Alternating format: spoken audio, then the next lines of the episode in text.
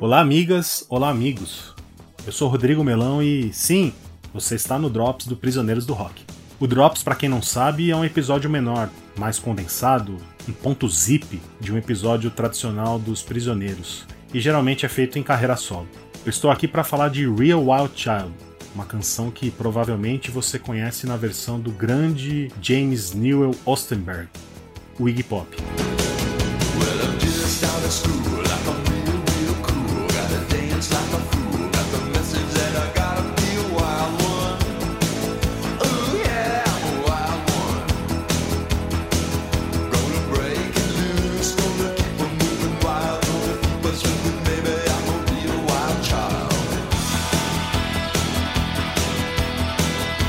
Versão de Real Wild Child do Iggy Pop está no ótimo álbum Blá Blá Blá de 1986, álbum que foi responsável por um dos muitos ressurgimentos do Iggy Pop para o universo, bem, para o universo pop. Curiosamente, seria a segunda vez que o Iggy ressurgiria para a música com a ajuda do seu amigo David Bowie, que coproduziu o álbum. Blá Blá Blá ainda tem canções coescritas com Steve Jones, ex-guitarrista dos Pistols, dos Sex Pistols, e tem um outro grande hit da carreira do Iggy Pop, Cry for Love. Bem, mas eu tô aqui para jogar luz em Real Wild Child, que tem o subtítulo Wild One, e eu vou explicar por quê. Quando o garotinho James Newell Ostenberg tinha só 11 aninhos, e portanto bem antes de se tornar aquele personagem junkie, protopunk característico dele, é, algo sacudia o outro lado do planeta, precisamente em Melbourne, na Austrália.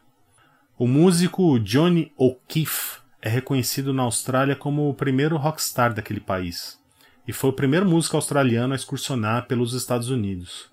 A sua carreira musical começou cedo, ainda na adolescência, na primeira metade dos anos 50, cantando numa banda de jazz local. Dentre os seus atos, O'Keefe interpretava sempre a canção Cry, do cantor americano Johnny Ray.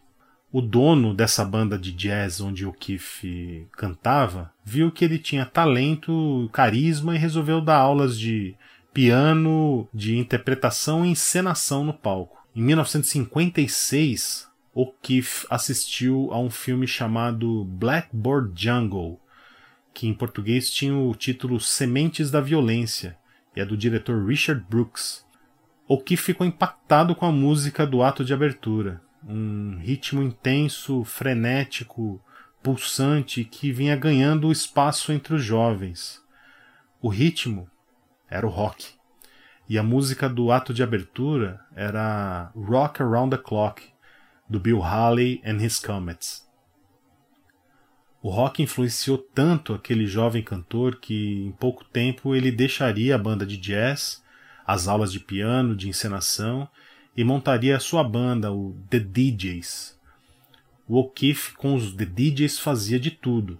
Ele agendava show, conseguia os locais para tocar, vendia ingressos, compunha, ensaiava e vendia até sorvete na porta dos shows.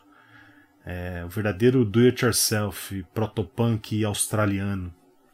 A lenda diz que um desses shows que O'Keefe agendou foi num salão de festas onde também acontecia um casamento.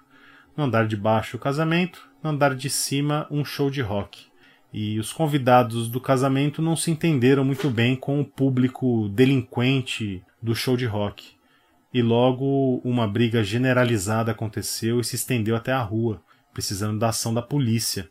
Esse incidente foi a semente de Wild Child, uma música coescrita por O'Keefe com seus companheiros de banda.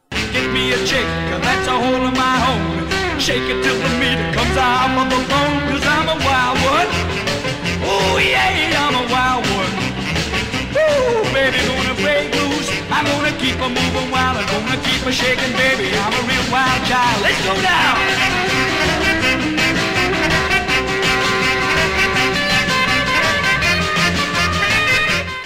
Wild Child foi gravada por Johnny O'Keefe and the DJs em julho de 1958 e foi um grande sucesso, chegando ao número 1 um das paradas australianas.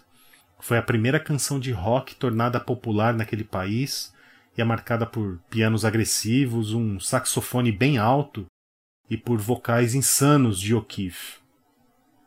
Naquela época, no comecinho de 1958, uma turnê de músicos americanos aconteceu na Austrália. Paul Anka, Jerry Lee Lewis e Buddy Holly and the Crickets tiveram nessa turnê. E Johnny O'Keefe and the DJs abriram shows dessa turnê. E eles já tocavam naquela época o seu sucesso Wild Child. Bem, os Crickets fizeram amizades com, com The DJs e quando eles voltaram aos Estados Unidos, eles resolveram gravar uma versão daquela canção. Como ato de brincadeira, eles resolveram colocar o baterista do Crickets no, nos vocais. O nome dele era Jerry Allison. Bem, essa gravação ficou tão boa que o, o empresário dos Crickets, que também era o empresário do Buddy Holly, um cara chamado Norman Petty, ele resolveu lançar essa canção. Ele também era dono de uma gravadora chamada Coral Records e ele resolveu lançar a canção sob o pseudônimo chamado Ivan. Bem, a Wild Child de Ivan se chamava agora Real Wild Child e foi lançada em outubro daquele ano, apenas três meses depois da gravação original australiana. Tinha o baixista dos Crickets, Joey Maudlin, um baterista chamado Bo Clark, que foi contratado para que Allison pudesse cantar na canção, e nas guitarras e back vocals, ninguém mais ninguém menos do que o Buddy Holly. A música chegou ao número 68 das paradas americanas.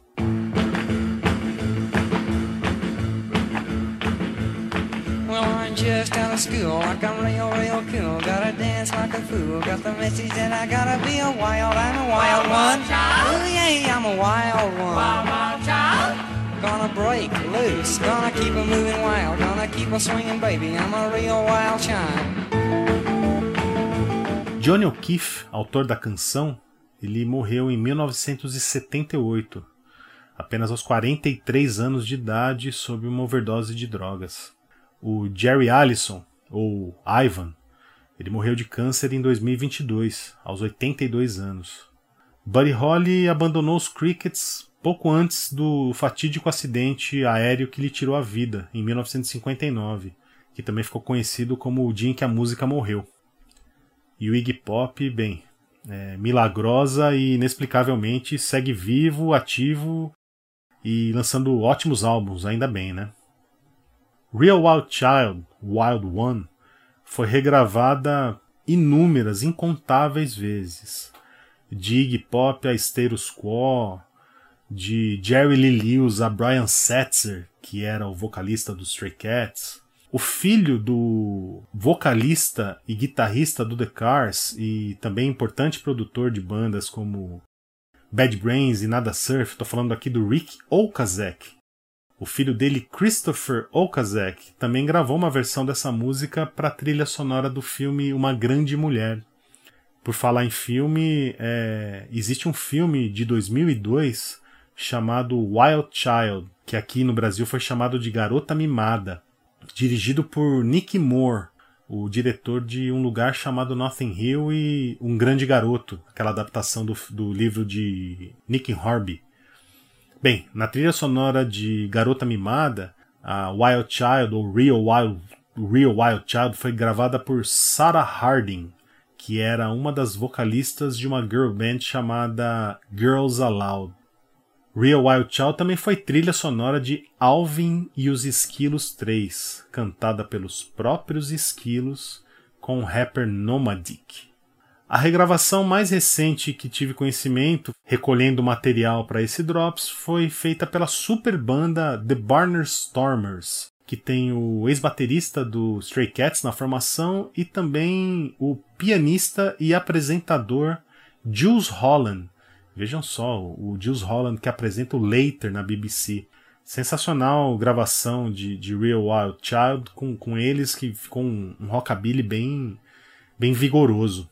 Ainda assim, a minha versão favorita segue sendo o punk rock energético, vigoroso, feito pela Joan Jett e os seus fiéis escudeiros, os The Black Hearts.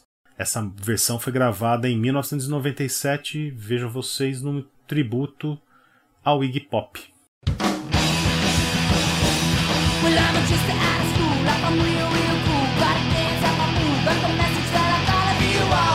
É isso, o Drops Prisioneiros do Rock fica por aqui. Eu sou o Rodrigo Melão, espero que vocês tenham gostado e fique com a gente. No próximo sábado tem episódio inédito.